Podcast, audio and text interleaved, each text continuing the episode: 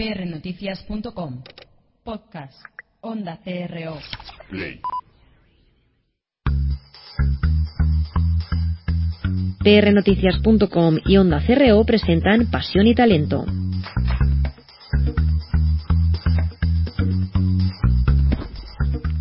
Elige un trabajo que te guste y nunca tendrás que volver a trabajar en tu vida. Confucio.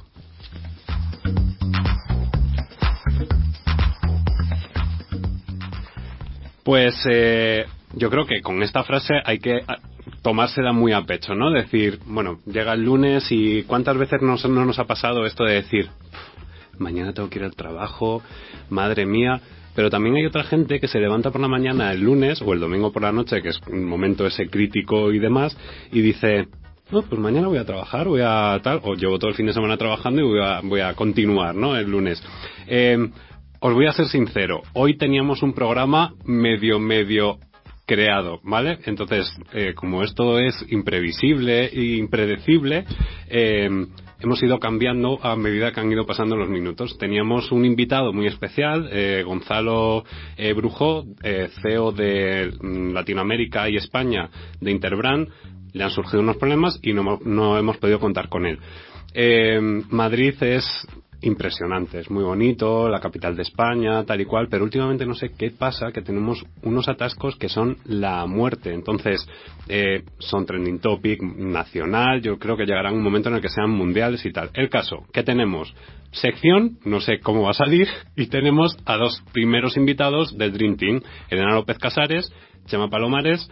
Eh, yo quería mm, decir algo antes de, empezar con las secciones y demás, y es dar la enhorabuena a Chema Palomares porque, bueno, eh, hicieron un lanzamiento hace muy poco de una escuela que yo creo que la va a explicar él mucho mejor, pero lo que sí que es cierto es que si veis eh, las noticias y bueno pues de colega a colega de profesión que pues la repercusión mediática ha sido espectacular entonces mi más sincera enhorabuena Chema y cuéntanos qué lanzasteis hace poquito Bueno, qué sorpresa, muchísimas gracias. nada Pues hemos lanzado un proyecto del que estamos enamorados desde la Universidad Europea. Se trata de una nueva escuela de negocios que se llama Impact Business School.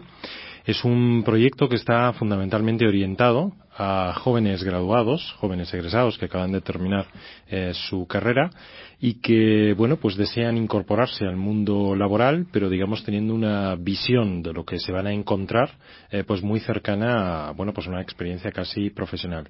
Estamos hablando de una propuesta que, digamos, se centra sobre todo en, pues, enseñar, por ejemplo, metodologías de innovación, eh, casos reales, prácticas reales.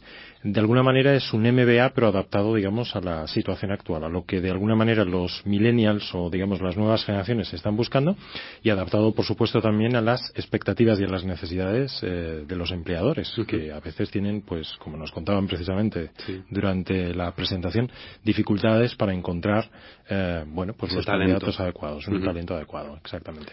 Y aquí donde escucháis, pues nada, con toda, eh, pues así como muy sutil y muy tal, pues aquí el señor Palomares eh, trajo a Steve Wozniak, por Sí, ejemplo, sí. eh, Margarita Álvarez de ADECO, o sea, Sí. eh, fue un plantel de presentación a todo fue, trapo. fue un, como digo, es un proyecto que nos ilusiona mucho, que pretendemos que tenga además eh, mucho impacto, por eso se llama Impact Business School, y pretendíamos hacerlo además de una manera relevante. No se trataba de traer a una persona, digamos, muy conocida porque sí, sino se trataba de traer a alguien que encarnara de alguna forma, bueno, pues los valores, luego hablaremos de valores, ¿no? Los valores que, que buscamos. Buscamos gente con ganas de aprender constantemente, gente que esté dispuesta a replantearse constantemente también las, las cosas, a tener una visión a veces disruptiva, a veces solamente innovadora. Ujú. Y en ese sentido, pues pensábamos que Steve Bosniak nos podía ayudar a, a trasladar ese mensaje. Y luego, claro, como siempre, la presencia impagable de, de Margarita, que en este caso, eh, como representante del Observatorio de Innovación en el Empleo, bueno, pues claro, es una persona que tiene una visión privilegiada de ese mm, gap, por decirlo de alguna manera, que hay entre lo que eh, ofrece en este momento el mercado lo que realmente el mercado está, está buscando. Entonces nos hizo un repaso, la verdad es que bastante, bastante interesante. Bueno, tengo que decir que Margarita va a venir a los micrófonos de, de Pasión y Talento no sé cuándo, porque también este, lo complicado de conseguir congeniar a todos estos planteles de gente importante es la agenda, que es como Menos mal que Elena y yo estamos aquí. por eso, o sea, que de momento estamos vamos aquí contigo siempre que tú nos necesites. Eso es lo que tienes que ser. Pues vamos a, vamos a hacer una cosa, vamos a empezar a hablar de emociones y, y para emociones... ¿Te puedo decir antes una cosa? Claro. Bendito atasco. ¿Sabes por qué? Porque es señal de que hay una recuperación económica. Yo que no vivo en Madrid, sino en un sitio en la periferia, lleno de montañitas y de árboles, he de reconocer que vi cómo la coyuntura económica pues se tragaba muchos coches, ¿no? Entonces decías, bueno, pues eh, la parte positiva es que el tráfico va fluido, pero esto no tiene por qué ser así. Aquí le falta vida, ¿no? A la carretera. Y gracias a esos coches podemos saber que la situación se está recuperando, con lo cual, bendito atasco. Bueno, como veis, dando toda la visión positiva, que eso es lo, lo importante. Vamos con la sección.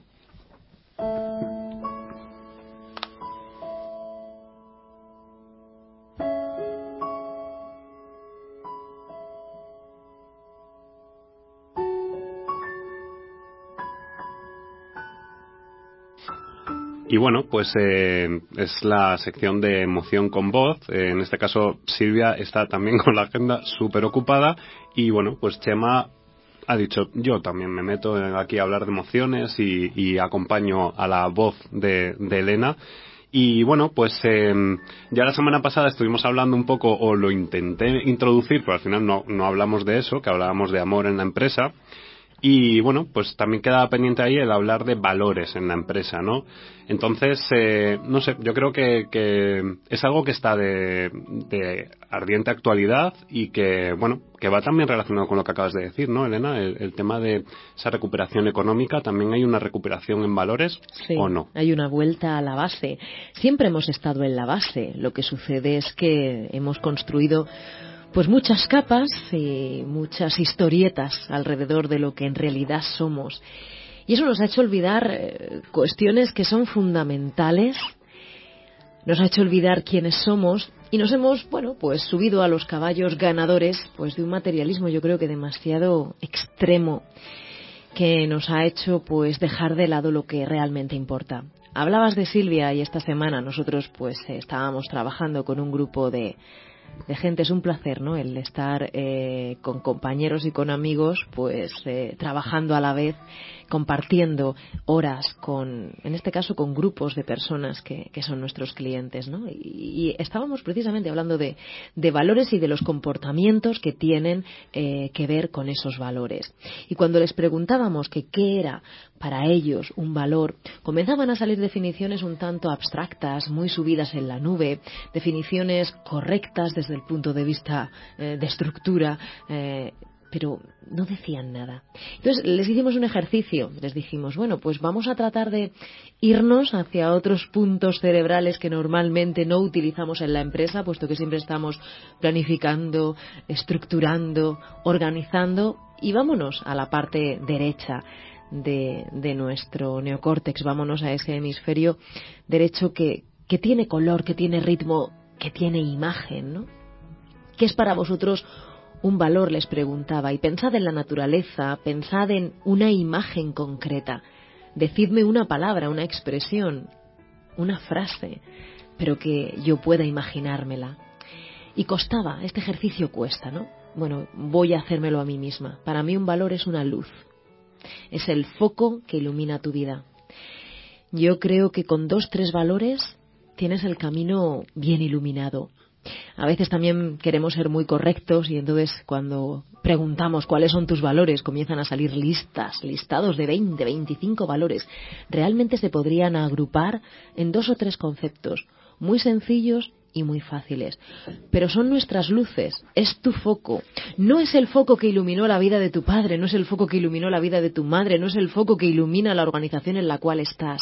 Es el tuyo personal y propio. Y en muchas ocasiones pues esto no, no lo sabemos eh, sacar, no sabemos sacar cuáles son nuestros valores reales y lo que hacemos es heredar valores de otros, valores de, de, nuestra atmósfera eh, emocional, educativa, eh, ya sea en nuestra familia o en nuestro centro de, educación, en nuestro colegio. Entonces vemos a personas que quieren cumplir objetivos pero no se dan cuenta que son sus propios valores los que le impiden llegar a esos objetivos.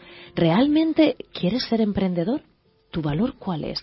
Si es la seguridad, me temo que entra en colisión con tu objetivo, porque precisamente para emprender hay que tener una libertad y un cierto placer por el riesgo. Si mi valor es la seguridad, ese objetivo se va a cumplir de aquella manera. Entonces es importante y muy potente el revisar esos valores y el reescribirlos, llegado el caso, porque son los mapas que nos ayudan a andar por nuestro camino de vida. Bueno, yo es que me quedo aquí con casi sin palabras escuchando a Elena y estaba pensando, bueno, ¿qué, es lo que me está inspirando esto que, está contando Elena? Hablabas un poco de la vuelta a los básicos, ¿no? al origen. Y empezábamos hablando precisamente en este programa, ¿no? De las nuevas generaciones, de las personas que se están terminando ahora de, formar y que se están incorporando al mercado de trabajo. Y es la verdad es que un placer mm, ver cómo precisamente ellos, a la hora de tomar la decisión respecto a cuál debe ser su, bueno, su, su nueva estación ¿no? en, este, en este trayecto desde un punto de vista laboral, eh, ponen por delante precisamente aspectos como el que, como el que mencionas, ¿no? los valores, el ser capaz de eh, alinear de alguna forma el proyecto y el sentido del propósito de, bueno, de la organización para la que van a trabajar con los suyos propios. Y en ese sentido, eh, esto conecta con lo último que comentabas, ¿no? Hasta qué punto todos somos conscientes de cuáles son nuestros valores. Y esa reflexión, pues, eh, toca hacerla de vez en cuando. Toca hacer esa reflexión para saber si realmente estamos en el proyecto adecuado o no. Y en ese sentido, yo creo que las nuevas generaciones lo tienen mucho más claro. No sé si porque son más jóvenes, si porque les ha tocado precisamente desarrollarse en un entorno de crisis donde se ha puesto encima de la mesa precisamente esa crisis de, valores eh, que les hace ser, digamos, mucho más, mucho más conscientes. Fíjate, Chema, que lo que dices es muy interesante porque a veces no tenemos claros cuáles son nuestros valores, pero cuando la vida nos regala una adversidad, porque yo al final creo que todos son mensajes y todos son regalos para poder extraer fruto de lo que nos sucede, hay cuando nos pasa algo, cuando hay una crisis existencial que puede venir, de, por ejemplo, del plano laboral, ¿no? Comenzamos a, pensar en cuáles son nuestros valores. Realmente, donde estoy, estoy desarrollando eh, lo que para mí es importante, mi raíz, mi ancla. Y entonces es ahí cuando pensamos. Yo invito a todos nuestros oyentes a que hagan una revisión de sus valores ahora independientemente de si están en momentos adversos o si están en momentos eh, de desarrollo, de progreso y de, y de evolución. Es muy potente y son ejercicios de vida que no nos deberíamos perder. Sí, es verdad. Eh, cierto, cierto es que eh, expresado así, eh, bueno, pues hay gente que le pueda dar un poco de vértigo, ¿no? Decir, ostras, ¿y ahora cómo enfoco yo, yo esto, no? Aparte de que siempre se puede buscar ayuda profesional, que para eso están los coaches y en un momento dado, bueno, pues otro tipo de profesionales. Yo siempre digo que es importante tener clara una definición de uno mismo, ¿no? ¿Quién soy y qué es lo que busco? Y esto que parece tan, tan obvio, pues la mayor parte de las veces no lo es. Y hay mucha gente que se pasa la vida sin hacer esa, sin hacer esa reflexión.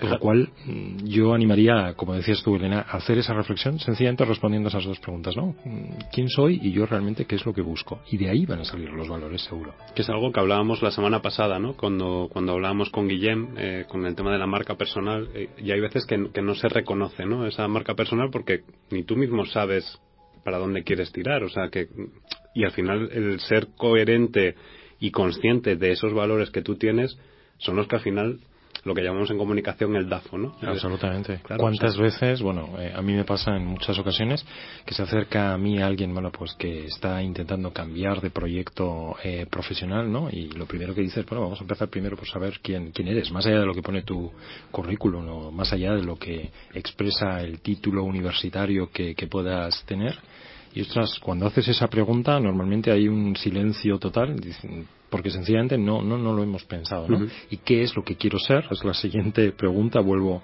vuelvo a insistir. Y, y no siempre lo tenemos claro. Tenemos claro muchas veces que queremos un cambio. Tenemos claro que donde estamos y lo que estamos haciendo no es exactamente lo que estoy, pero no tengo claro hacia dónde, hacia dónde quiero ir. Y yo creo que formular también tu visión de hacia dónde quieres ir te ayuda de alguna manera sí. a plantear el camino. Si os parece, vamos a dar la bienvenida a Cristóbal Fernández, que acaba de llegar. ¿Qué tal el atasco? Hola, perdonad. Eh, encantado de estar con vosotros. La verdad es que además he entrado en un momento tan trascendente. tan íntimo casi. Sí, además. Es que la música, el otro día, sí, el otro día lo decía Karim. Es que tenemos aquí al pianista que está tocando como el poseso, pero yo creo que solamente se sabe estos acordes, entonces es como un poco complicado el salir del es un bucle. ¿eh? Sí, sí, sí. sí. Pero estamos hablando ya la Pero pásale la, otra partitura, ¿no, Gabriel? La filosofía New Age, no sé, la verdad es que no, estoy totalmente de acuerdo con lo que estabais comentando. Y, pero lo que pasa es que no es nada fácil, está muy bien contarlo y decir eh, Del que dicho al hecho hay un trecho, que, que, hacer esta reflexión, pero claro, es que es tan complejo. Claro, es que es un trabajo que yo creo que necesita un poco el acompañamiento de alguien que sepa manejar estas variables. Pero fíjate, a veces piensas que es un valor para mí. Bueno, fíjate en tus comportamientos. Yo siempre he creído que las cosas que más nos exasperan de la vida es porque precisamente están golpeando a uno de nuestros valores. Es decir, si yo eh, amo la libertad y para mí la libertad es un valor, todas aquellas acciones que vayan en contra de mi libertad o de, la libertad que pueda haber a mi alrededor son acciones para mí eh, irritantes y me rebelo contra ellas. Tenemos que revisar el valor, pero también el comportamiento que hay alrededor de esos valores. Porque es verdad que hay gente que tiene unos valores cuyos comportamientos no tienen nada que ver con ellos. Y entonces llegamos a la incoherencia. Y esa incoherencia genera un sufrimiento interno muy potente, difícil de manejar y nos lleva a una especie de huida hacia adelante personas que, por ejemplo, cambian constantemente de proyecto, cambian incluso de compañeros de vida, cambian de empresa y nunca están a gusto, nunca están contentos, siempre están esperando a que venga algo de fuera que a ellos les salve la vida. Cuando el salvavidas está dentro y precisamente el valor es la capa más profunda, la más, eh, bueno, la, la más interior, ¿no? De nosotros. Y sé que es difícil, sobre todo en esta generación eh, en la cual vivimos en la más completa superficie. Entonces entrar ahí pues da mucho miedo. Eh, comentaba antes, eh, Chema, un poco la presentación que hizo el otro día en, la Universidad Europea, eh, hablaba de los, de los millennials, ¿no? Y, ya lo hemos tratado aquí en el programa y lo trataremos de nuevo. Y mm, había algunos valores y cuando hacíamos el programa yo era como un poco reivindicativo, ¿no? Decía, qué manía de, segmentar a las generaciones y tal y sacar perfiles y, al final es como estereotipar a gente que a lo mejor un chico que nació en el 79 pues tiene el complejo Peter Pan y, se puede comportar como un millennial o no, o sea, que es que eso tampoco, o uno de 50, o sea, que tampoco tiene. Y, pero sí que es cierto que hay algunos, los típicos informes estos que te salen o las infografías que te dicen comparación entre el millennial, la generación X, la generación Y y tal cual, y te dicen gente sin compromiso. Por ejemplo, esto sería un valor dentro de una empresa, ¿no? El compromiso es un valor, sí. El compromiso es un valor y, claro, un directivo que dice, ¿Cómo voy a contratar yo ahora un millennial? Es que yo no estoy de acuerdo con que sean gente sin compromiso. Eh, lo que creo es que tienen compromiso con otras cosas eh, distintas. Y volvemos otra vez a, claro, al debate de los, de los valores. Yo creo que la gente que ya tenemos una cierta edad, como es mi caso, no vamos a entrar en muchos detalles, pero bueno, ahí está.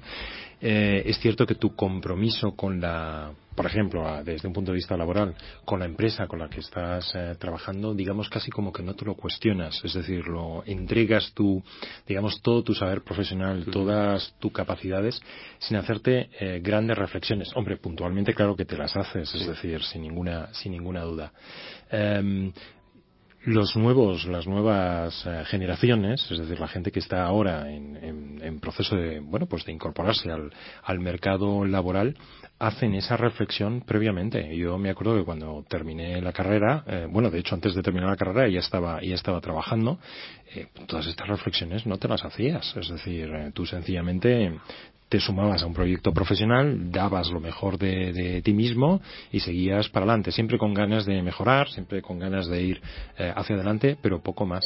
A mí lo que me encanta, y el otro día tú que estuviste viendo esta presentación en la Impact Business School, viste que teníamos una, una chica eh, que recién licenciada en Bellas Artes, interesada por la innovación, y que iba a hacer un MBA en, en, innovación, ¿no? Y que estaba trabajando ya en Ferrovial.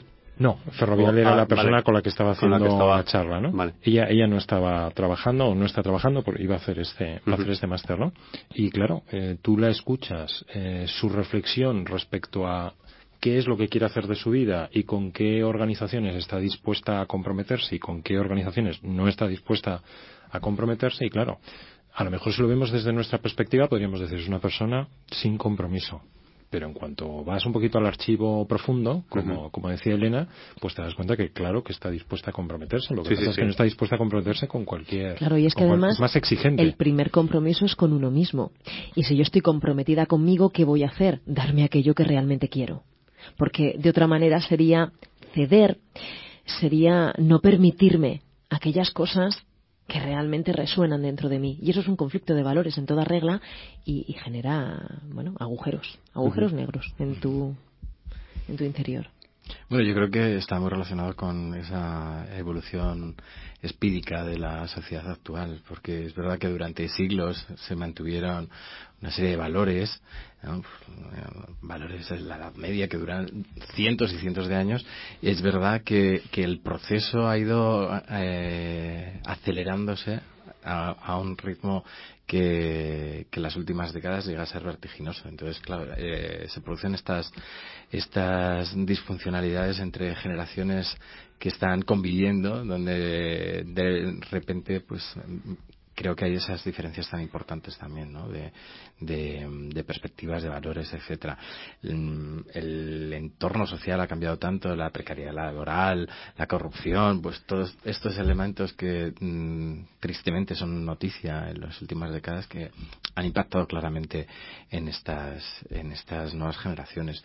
Eh, no lo estoy justificando, sino que creo que es verdad que vivimos en una sociedad eh, permanentemente acelerada, ¿eh? y bueno, las nuevas tecnologías han contribuido a, esa aceleración, con lo cual estos procesos, esas transformaciones, pues que en, la antigüedad eh, requerían siglos, ¿no? Pues los, valores de, la lealtad o la fidelidad o la eh, que, que, existían en momentos de la historia que han ido transformándose y que en este caso ya no solo se están transformando, sino que se están revolucionando.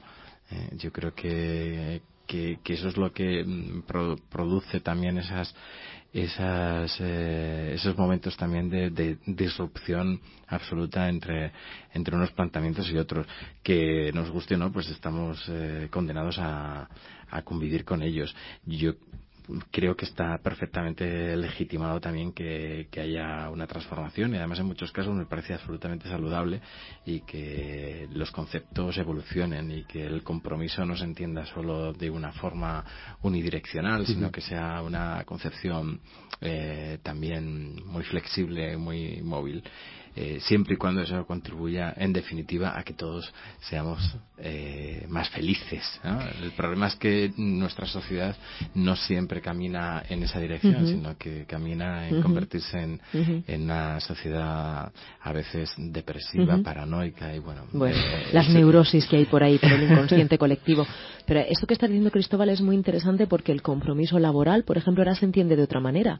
Sema lo ha dicho, antes prácticamente firmabas como un pacto en la cual entregabas todo, todo lo que eras en esta vida y en vidas anteriores a una corporación. Hoy día el compromiso es flexible porque un profesional puede estar trabajando para ti en una serie de proyectos y para otra persona en otra serie de proyectos. Aquí lo importante son los resultados y que yo pueda cumplir con aquello que digo que puedo hacer y, y no solamente cubrir un expediente, darlo mejor de mí para este proyecto que a mí me interesa, me ilusiona y que es parte también de mi vida. Pero eso no significa que no pueda hacer otras cosas y de hecho bueno, pues hay muchas compañías que tienen estas fórmulas laborales que están yendo muy bien porque evitas que una persona también se meta únicamente dentro de ese bosque y al ver diferentes eh, bosques, pues es capaz de, combinar cosas que ve en un sitio y otra enriquecer. Y creo que esto es muy interesante y muy potente y es un mensaje para las nuevas generaciones, que no busquen puestos fijos porque me temo que de eso no hay mucho. Lo que sí que hay es trabajo, muchísimo, pero claro, el trabajo está ordenado de otra manera. Yo quiero, quiero recuperar lo que acaba de decir Cristóbal del compromiso, porque sí que es cierto que el compromiso, hay veces que, los directivos de las empresas lo entienden como yo contrato a alguien y esa persona tiene que tener un compromiso hacia mí, pero también el directivo tiene que tener un compromiso hacia la persona que contrata, es decir, desarrollo profesional, incluso personal, si, si fuese viable, porque lo vemos un poco en, esta sección que hay empresas que apuestan por el desarrollo incluso personal, apostando pues, por, formación eh, en coaching cuando a lo mejor no, no afecta únicamente al terreno profesional. Entonces, yo creo que eso también es, es, algo que tendríamos que ver y que, y que esto da para largo y podemos tirarnos aquí toda la tarde hablando de valores y demás, pero sí me gustaría dejarlo como, bueno, eh, creo que, sí que son necesarios los valores, que, que se están recuperando esos valores, que, que, hay gracias a esas nuevas generaciones que se están incorporando al mercado laboral, se están volviendo a ver esos valores resurgir o incluso incorporar nuevos valores dentro de las corporaciones, que eso también es importante porque al final lo que haces es que nutres y como decía también Cristóbal, transformas, ¿no? Las organizaciones que es importante y hoy fijaros que yo venía en el aeropuerto y me he quedado parado porque Accentura tiene un cartel eh, y ponía eh, mejor es transformarse que cambiar. Entonces es más efectivo es más efectivo el, la transformación que el cambio. Entonces hasta qué punto puede algo cambiar, pero si se transforma, ¿qué, qué se convierte? Hombre, es que la palabra transformación es muy reveladora, es ir más allá de la forma, claro. es una especie de metamorfosis, ¿no? Cambio, sí, el cambio puede ser un desplazamiento, cambiar un vaso de la derecha a la izquierda uh -huh. es un cambio, sí, de reencuadre, de foco, bien, pero realmente no es una transformación. La transformación sería coger este vaso, utilizar el material y darle una forma completamente distinta. ¿eh?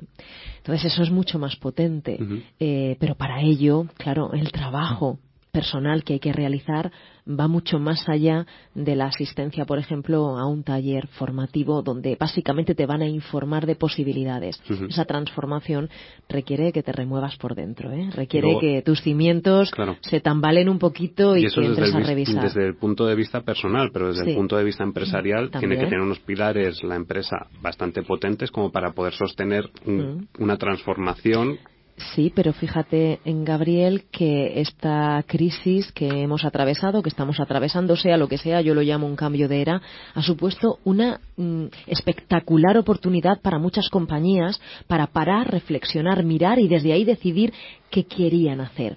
Ha habido compañías, yo conozco algunas, que han decidido hacer una especie de carrera loca contra el tiempo, huyendo hacia adelante de una situación en la que únicamente veían que sus números, sus resultados bajaban y, e hicieron y están haciendo muchas de ellas lo que sea, cualquier cosa con tal de volver a tener unos resultados potentes.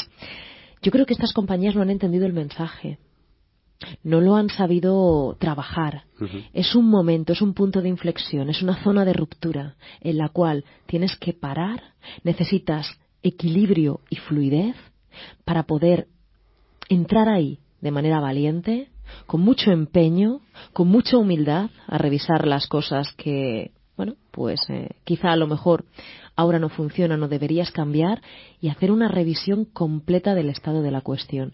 Solamente con esa información yo puedo reflexionar acerca de qué decisiones tomar y qué acciones poner en marcha. Las compañías que han parado y han entendido que este era un momento, a pesar de la celeridad que vemos en el exterior de, de, de hacer un ejercicio de introspección, esas compañías están saliendo muy reforzadas porque se han transformado y han dado a luz proyectos mmm, muy innovadores.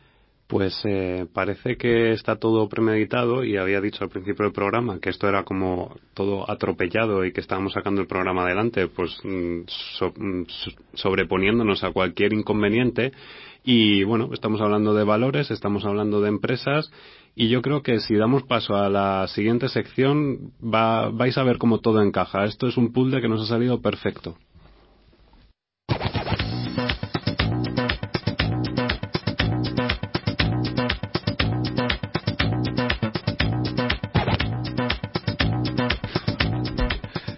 Bueno, y claro, eh, tengo aquí a, a los colaboradores y, claro, se quedan así con cara de, ¿y este que le ha dado ahora?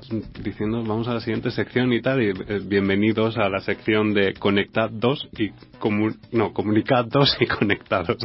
la presentamos la semana pasada eh, porque, bueno, los oyentes le han puesto ese nombre, entonces tampoco vamos a ponernos en plan eh, quisquillosos y, y nada. Vamos a daros la bienvenida de nuevo y vamos a dar la bienvenida a un nuevo colaborador, eh, que bueno, la semana pasada apareció así y dije, ¿por qué no eh, empezar a meter el tema de branding, marca personal y demás eh, eh, un poquito más, o sea, más a menudo, ¿no? Eh, entonces, bueno, pues eh, Guillem, ¿cómo estás? ¿Qué tal? Buenas tardes. ¿Cómo va eso? Muy bien, eh, contigo, pues bueno, eh, estamos un poco más en virtual, pero, pero bueno, Bueno. vamos a, estamos aquí, te tenemos una silla reservada, ya te, te mandaremos la Contigo en la foto. distancia, como el bolero. bueno, pues eh, Guillem, no sé si, te, bueno, te presento, Cristóbal Fernández, eh, director de comunicación de Twenty, Chema Palomares, director de comunicación de la Universidad Europea de Madrid, eh, un- UEM, eh, de Universidad Madrid. Europea. Perdona, Estamos- sí, voy a sí, sí. aprovechar para decir que estamos en Madrid, en Valencia y en Canarias. Tú sabes, Chema. eh, bueno, Guillem, soy Elena, buenas tardes. Elena López Hola, Casares, Elena. que me faltaba, sí. Espera, Sí. Chema, ¿tú sabes que yo soy una de tus profes? Ah, pues no, no lo sabía, pero no me extraña lo Muchos más mínimo. años No me extraña lo dando más mínimo. clase allí en los máster de marketing, a veces en el Alfredo Di Stéfano. Bueno, pasión Sí, y talento uniendo aquí. Algún- sí, algún día, que- algún día, Gabriel, nos tienes que convocar para hablar de formación en comunicación. Formación, perfecto. yo encantado porque además creo que estáis todos metidos en eso. Porque Cristóbal das en la Universidad Complutense, Guillem, tú estás también en la Universidad en Barcelona. Sí, correcto. Bueno, pues nada, estamos, estamos todos. todos. mm, Todos en universidad. todos muy bien. Además Vale. de un dos, para, mira, por- como con una no tenía bastante, estoy en dos. Bueno, pues reparte para otros, ¿eh? A ver qué va a pasar. Muy bien. Bueno, eh, bueno, y como decía al principio del programa, teníamos hoy a eh, Gonzalo Brujó, director CEO de Interbrand España y Latinoamérica, y bueno, pues por problemas no ha podido venir al programa. Y yo he dicho, pero voy a romper yo esta sección teniendo a mis invitados, a mi Dream Team completamente preparado y, ávidos de, hablar sobre marcas y demás, y justo hemos empezado a hablar sobre valores de marca y es que va todo enlazado, o sea, este es el puzzle perfecto y acabamos de poner la última pieza. Bueno, la vamos a ir poniendo a medida que vayamos hablando.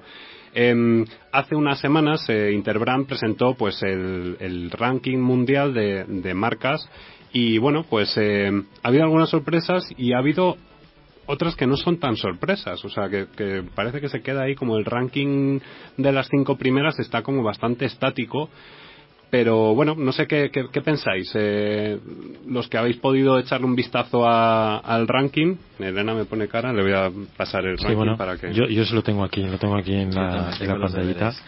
Espero que estemos manejando todos la misma versión. Yo te he dicho antes, Gonzalo, eh, Gabriel, que yo con Gonzalo Brujo pues eh, he trabajado Ujú. durante años porque el libro, um, bueno, editaba una serie de libros y, y- yo cuando trabajaba en el mundo editorial pues era su editora y la verdad es que era, era muy divertido trabajar con Gonzalo y con su equipo. Ujú. Recuerdo a Alfredo Fraile, que no sé si seguirá en Interbrand, espero que sí, eh, responsable o director de marketing y la verdad es que son un equipo muy, muy compacto, muy sólido. Eh, Guillem, ¿tú qué, qué, qué- opinión tienes sobre, sobre este tipo de rankings y demás? Porque Bueno, esto, esto ya mm, venimos años siguiéndolo y la verdad es que bueno es un ranking que, que lo que te informa sobre todo es eh, eh, del poderío, del poder que tienen estas marcas porque hay muchas que la gran mayoría son lo que llamarían los ingleses marcas públicas que cotizan en bolsa, la gran mayoría de ellas, pero sobre todo es yo creo que mide eh, eh, el agrado, el, el agrado que tiene la gente hacia esas marcas. Es, es curioso, claro, lo que decíais, comprobar que siempre están arriba las, las cinco primeras y de ahí casi no las mueve nadie, ¿no? Apple, Google, Coca-Cola, Microsoft, eh, IBM, etcétera. Eh, pero sí que es cierto que hay pequeñas variaciones en cuanto al incremento. Por ejemplo, es increíble que Apple, que sea la primera, eh, incremente su valor un 43%. Esto me parece una, una pasada. Esto es bastante atípico, ¿no?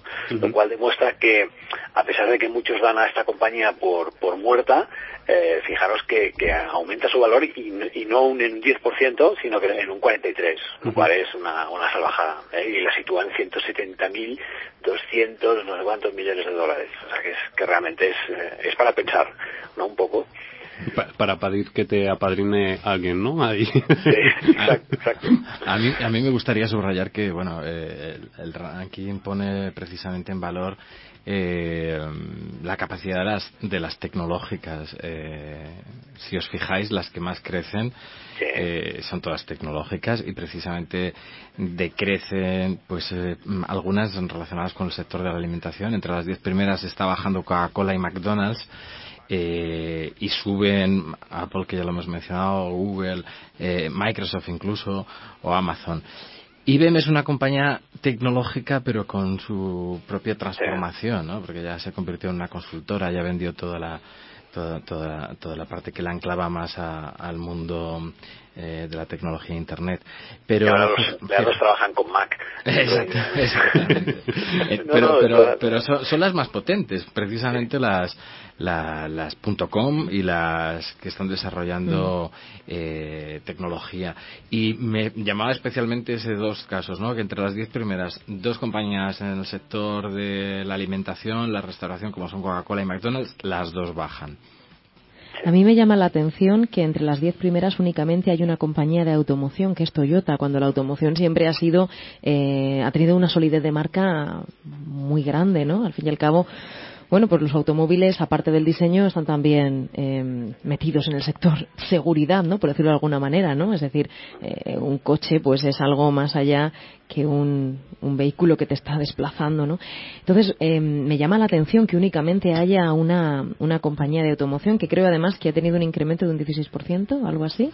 ¿Puede ser? Un 16%. Sí. Lo que pasa es que luego muy cerca, muy cerca en el puesto 11 y en el 12 está BMW y, Mercedes.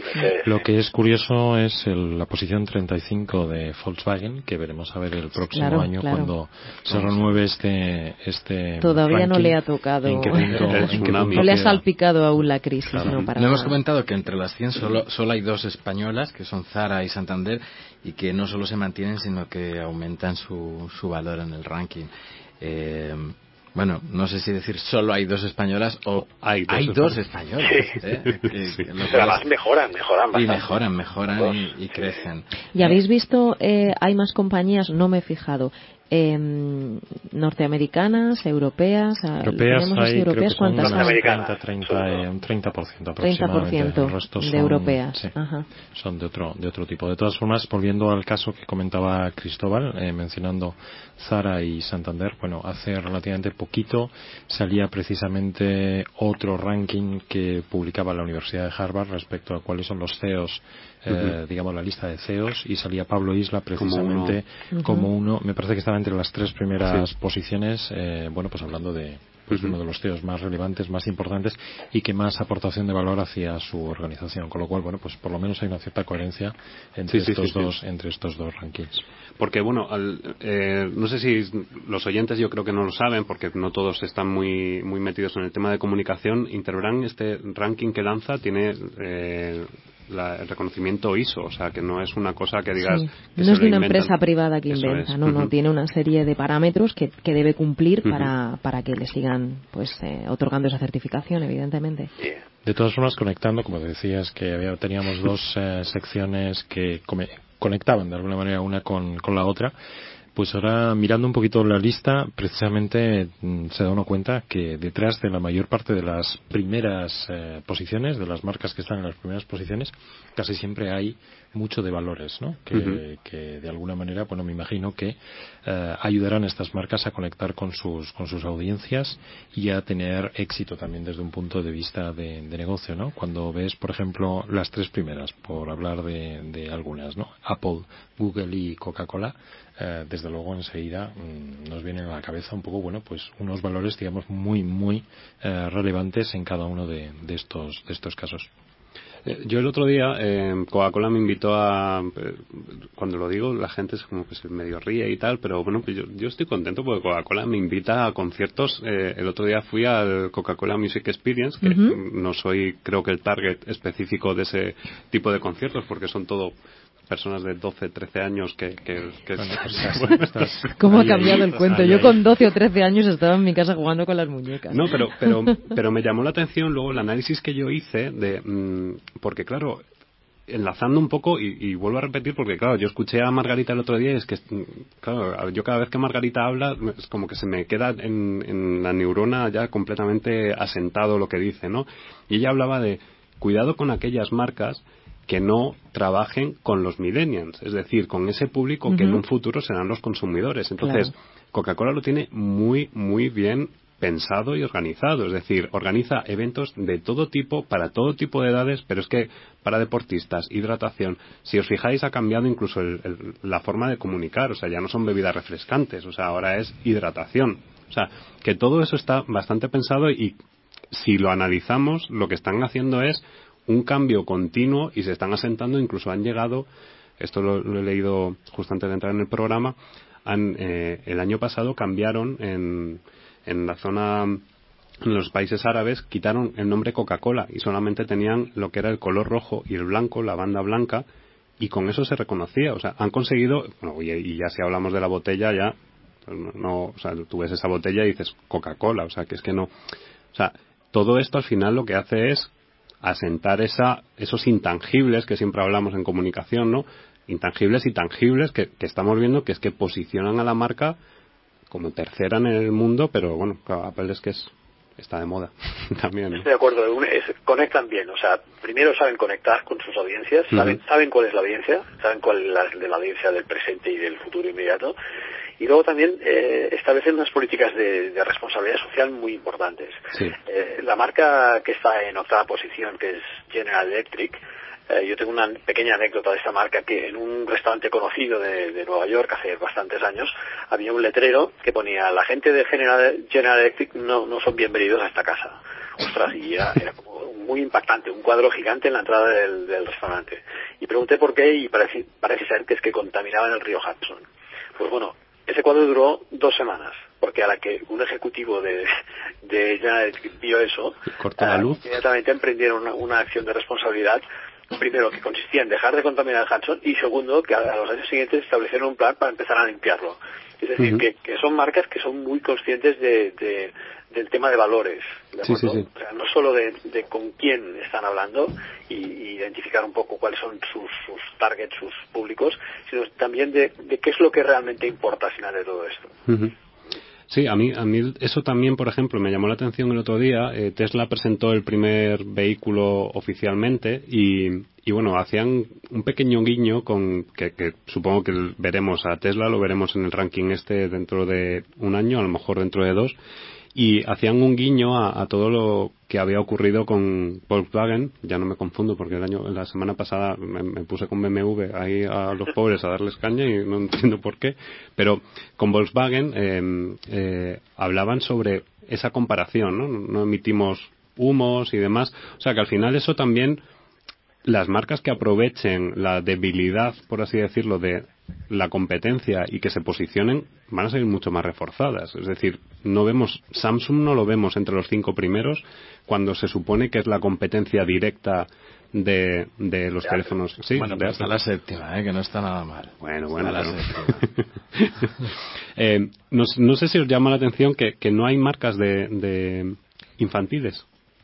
Bueno, está Disney en la posición número 13, que de nuevo nos conecta con el con el tema de los de los valores, pero es verdad no y está Lego en la 82. Bueno, verás, hemos hecho los deberes, ¿eh? Sí, sí, sí, sí, os veo. Pregúntanos, pregúntanos. estáis, estáis muy y muy fuertes, ¿eh? Pero, ¿os, habéis, fijado que la, la que más crece no es Apple? La que más crece es Facebook. ¿eh? Yo aprovecho ahí para de nuevo. Eh, Las redes sociales al poder.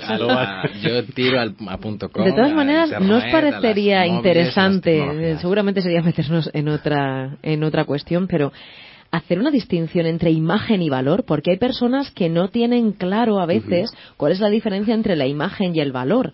yo creo que esto es muy importante de cara a una organización, ¿no, Guillem? Sí, aquí, aquí sobre todo el componente importante que hay en estas marcas es Samsung está en número 7 y no en número 1 y seguramente responde a la siguiente pregunta. Si tú eh, hicieras una encuesta a poseedores, yo que sé, de teléfonos, de teléfonos móviles, por ejemplo, ¿qué teléfono móvil le gustaría tener? Eh, es, muy posible que, muchos, incluso propietarios de Samsung, eh, optaran por Apple. Es decir, que no, es por un problema de precio, pero es, que hay muchos que se ven obligados a llevar un Samsung por, políticas de su compañía. yo, yo, conozco mucha gente que por políticas de compañía están obligados a, llevar un Samsung, pero que ellos preferirían un Apple. Es decir, es el nivel de, deseo, sobre todo, lo que una de las partes importantes que, que cuenta este estudio. Es decir, ya no es tanto el poderío empresarial que puedan tener estas empresas o el valor bursátil, etcétera, sino cuál es el nivel de agradabilidad que tiene para los consumidores. Sí, está claro, porque además la cuota de mercado de iOS es eh, muy eh, minoritaria con respecto a Android. Estamos hablando del 80% de los teléfonos móviles en el mundo funcionan con Android y solo eh, entre el 15 y el 20% depende de los mercados. En algunos ni siquiera llega al 15% de los que utilizan iOS. Y aún así, Apple está en primer lugar. Eh, yo, yo hilo por donde iba Elena, que efectivamente eh, yo creo que lo, lo interesante es ver la actitud que existe hacia, hacia las marcas, ¿no? que no solo es imagen, sino que es valoración. ¿no? Desde un punto de vista psicológico es, es, esa suma de imagen valorada igual a actitud hacia, hacia un objeto en este caso hacia una marca, hacia una compañía, hacia todo lo que significa. O sea que efectivamente no solo estamos hablando de imagen, sino que estamos hablando de, de actitudes hacia hacia marcas, hacia compañías y, eso implica desde el punto de vista psicológico que añadamos además de la imagen una actitud hacia las una valoración de las mismas que conforma esa actitud que puede ser positiva, negativa y que desde luego explica que Apple sin ser el rey del mercado, sin embargo es la compañía eh, número uno, la más considerada y la que encabeza este ranking del que estamos hablando, el Best Global Brands. En el mundo académico, Chema, también hay corporaciones, eh, centros que tienen una, una marca muy potente porque está asociada a una serie de valores. Aquí en España se me ocurren eh, diferentes escuelas de negocio, distintas universidades que cada una pues es muy muy consistente en aquellos valores que, que dicen que representan. eh, por ahí fuera, ¿cuáles serían las instituciones académicas que quizá a lo mejor pueden resonar más o pueden ser más cercanas a la Universidad Europea de Madrid? Bueno, yo te diría que hay en el panorama académico multitud de rankings, multitud de ratings. Es, es increíble, ¿no? La cantidad mm. de posibilidades que hay para valorar precisamente las instituciones académicas. Y hay además diferentes formas de medirlo en función de si hablamos de universidades o hablamos de escuelas de posgrado, escuelas de, de negocio y realmente bueno pues cada una tiene un modelo no o, o, opta por un por un modelo yo te diría que las grandes referentes son sobre todo las grandes universidades norteamericanas, eh, pues tenemos Stanford, tenemos Harvard, en fin, eh, las, las, que todos nos vienen a la, a la cabeza. Y desde luego en España lo que no cabe ninguna duda es que hay unos referentes clarísimos en el mundo, sobre todo de las escuelas de, de negocio. Nosotros, por ejemplo, en la Universidad Europea hemos optado eh, por bueno pues participar en un modelo de rating, es decir, algo que te ayuda a medir eh, diferentes aspectos que luego además, eh, en función del resultado que tengas, bueno pues te permiten también poner planes de acción, ¿no? Para, para mejorar. Y en ese sentido, pues nosotros hay como tres grandes estándares a nivel internacional. Uno es el ranking de Shanghai, otro es el Times Higher Education y otro es el QS, QS eh, Stars. Nosotros eh, participamos en este, en el QS Stars, y en ese sentido, bueno, pues eh, la verdad es que estamos muy orgullosos de los resultados que hemos tenido, porque de un máximo de cinco estrellas que puedes tener, hemos obtenido cinco estrellas precisamente en empleabilidad, cinco estrellas precisamente en docencia, con lo cual enhorabuena, Elena, porque tú lo estás haciendo. Muchas gracias, tú lo estás haciendo posible. Aquí con la, una pregunta, la pregunta estaba dirigida al resto de nuestro de nuestro claustro, eh, sí. cinco estrellas también en, en responsabilidad eh, corporativa.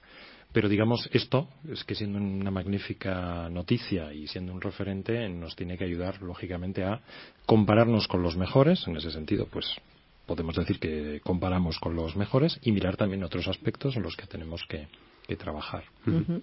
eh, yo os quería plantear a todos, eh, eh, cuando, cuando una persona que se dedica a la comunicación, a la comunicación corporativa, le encargan pues eso, eh, intentar, no digo aparecer en este ranking porque bueno, tienes que ser un, una empresota enorme y demás, pero cuando te encargan el tener un buen posicionamiento, ¿qué clave daríais vosotros como la primera, la primera bueno, clave? primero es un error, es decir, el error, eh, si digamos lo que se pretende es estar en este tipo de, eh, digamos, de rankings o de ratings a través de la comunicación corporativa, mal asunto, porque entonces lo que hay es una incoherencia total y absoluta uh -huh. entre lo que tú tienes que, que ser y, y, realmente el proceso que tienes que, que, seguir. Es decir, el área de comunicación de alguna manera te puede ayudar a poner en valor los resultados que ya obtengas, pero esto a quién hay que encargárselo a quién es, pues en una institución eh, académica, pues fundamentalmente al talento, a quienes tienen la capacidad de transformar, uh -huh. ¿no? a, la, a, la, a, los que son capaces de eh, hacer progresar eh, y en este caso, pues fundamentalmente hay que hablar de los profesores, que son el elemento absolutamente diferencial de cualquier eh, institución, bien por su labor docente o bien por su labor investigadora y por su capacidad además de transferir el conocimiento a, la sociedad y al resto, digamos, de profesionales que, están trabajando. yo, hago la visión, eh, mi, misión, por ejemplo, en este caso es estar muy atento a qué es lo que ocurre a nivel internacional, los grandes rankings y los grandes ratings, eh, que para nosotros son una referencia, pues por su objetividad y porque además nos permiten compararnos con los mejores y ayudar a ayudar a la organización a tomar decisiones para seguir eh, mejorando. Pero la estrategia no es de la comunicación, es una estrategia. No, lo digo porque es que hay en determinadas organizaciones que es así. por eso, por esa pregunta, claro, esa pregunta es, eh, eh, digamos, está muy clara y, es muy pertinente, pero quienes optan por esa, por esa línea, eh, pues realmente yo creo que están errando el, era una pregunta para eh, reeducar a algunos, trampa, algunos desgraciadamente se, se, formula, pero es absolutamente trampa, ¿no? me decía Harold Burson, eh, decía hay que hacer las cosas bien y hacerlo saber. Entonces, pero claro, primero hay que hacer las cosas bien. Claro, fíjate qué cosa así de básico, ¿no? Pero es así, hay que pero bien parece una obviedad, pero no la es. Y yo siempre sigo la, la máxima. Harold Burson, que fue el, el, creador en el 53 de Burson Marsteller hacer las cosas bien y hacerlo saber. Lo digo porque me recuerda lo de mm, quiero salir en la portada del periódico. Pues eh, son esas cosas de gente o de compañías o de directivos que no entienden nada eh, de lo que estamos haciendo, porque si quieres trasladar esa responsabilidad, como bien decía Chema, al área de comunicación, ¿no? Pues, mm, ¿qué tengo que hacer para salir el primero en el ranking? ¿Qué tengo que hacer para salir en la portada? Que los hay, ¿eh? Bueno, puedes salir en la portada porque lo haces muy mal, o puedes salir en la portada porque lo haces muy bien, pero eh, no, no puedes trasladar esa responsabilidad inmediatamente sobre el área de comunicación y erróneamente y desgraciadamente todavía encontramos organizaciones donde, donde esto eh, puede ser así. Así que yo vuelvo a lo básico. Primero se hacen las cosas y, se hacen bien y luego lo contamos y lo ponemos en valor. Guillem, que tú no, no puedes levantar mano. Sí, quizá, quizá estamos viendo la, la, comunicación como, como la punta del iceberg y seguramente lo es. Es decir, nos, nos tenemos que imaginar que primero las empresas tienen que definir muy bien lo que son sus raíces, su, su visión, su misión, estos básicos. Sin esto no, no se puede ir a ningún lado.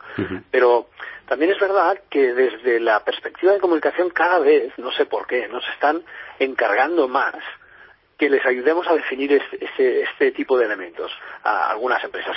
Quizá no empresas grandes todavía, pero sí empresas de un tamaño mediano. Es decir, que les echemos una mano a la hora de definir su, su visión y misión, y lo cual es, es, un, es un elemento raíz.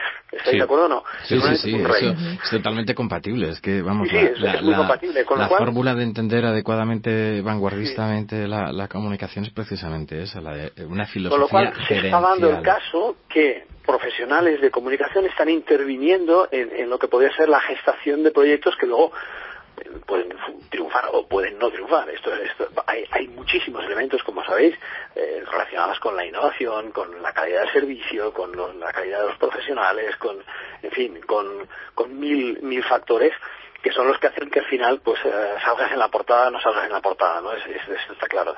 Es cierto que si tú miras por ejemplo este ranking de Interrank eh, la primera línea muchas muchas de las empresas son innovadoras. Fijaros que hay 13 tecnológicas y estas 13 tecnológicas son son son grandes innovadoras pero todavía sigue pesando el lastre hay 15 empresas de automoción todavía. Aunque al, principio comentábamos que, que, están un poquito más tarde o, están un poquito más rezagadas que algunas tecnológicas, pero todavía, fijaros que el líder de este, de este ranking de 100 primeras marcas siguen siendo 15 compañías de automoción. Es decir, y, y si miras bien, son compañías que quizás ahora no tanto, pero que en su momento innovaron mucho. Eh, lanzaron novedades importantes. Pues Mercedes con el Airbag, ¿sabes? Cada uno en su, en su área hicieron innovaciones muy importantes. Y, yo creo que la parte de innovación también es, es, es, muy importante, desde luego. Yo creo de todas formas que el hecho de que eh, el papel del director de comunicación sea cada vez más relevante en este tipo de procesos tiene que ver con el hecho de que obviamente somos expertos en intangibles, en la gestión de intangibles y digamos nuestra, no sé cómo decir, nuestra materia prima es precisamente la reputación, ¿no? Y al final eh, todo esto pues desde luego pesa, pero claro, no por eso podemos eh, suponer que todo lo intangible o todo lo que tiene que ver con la reputación es obviamente una sencillamente una herramienta de Sí, no, porque si no, si no, al final eres tú el pilar de toda la no, empresa pero es que además, ¿sabes qué pasa? Que es algo tramposo, es decir, compañías que pretenden maquillar cosas a través de la comunicación y eso es, eh, bueno, pues algo, no, yo no, lo voy a calificar porque probablemente no, no diría una palabra muy adecuada, ¿no? Pero la comunicación es un vehículo que te ayuda pues a precisamente a lo que tú decías, ¿no? A que se sepan las cosas, pues que en una organización suceden.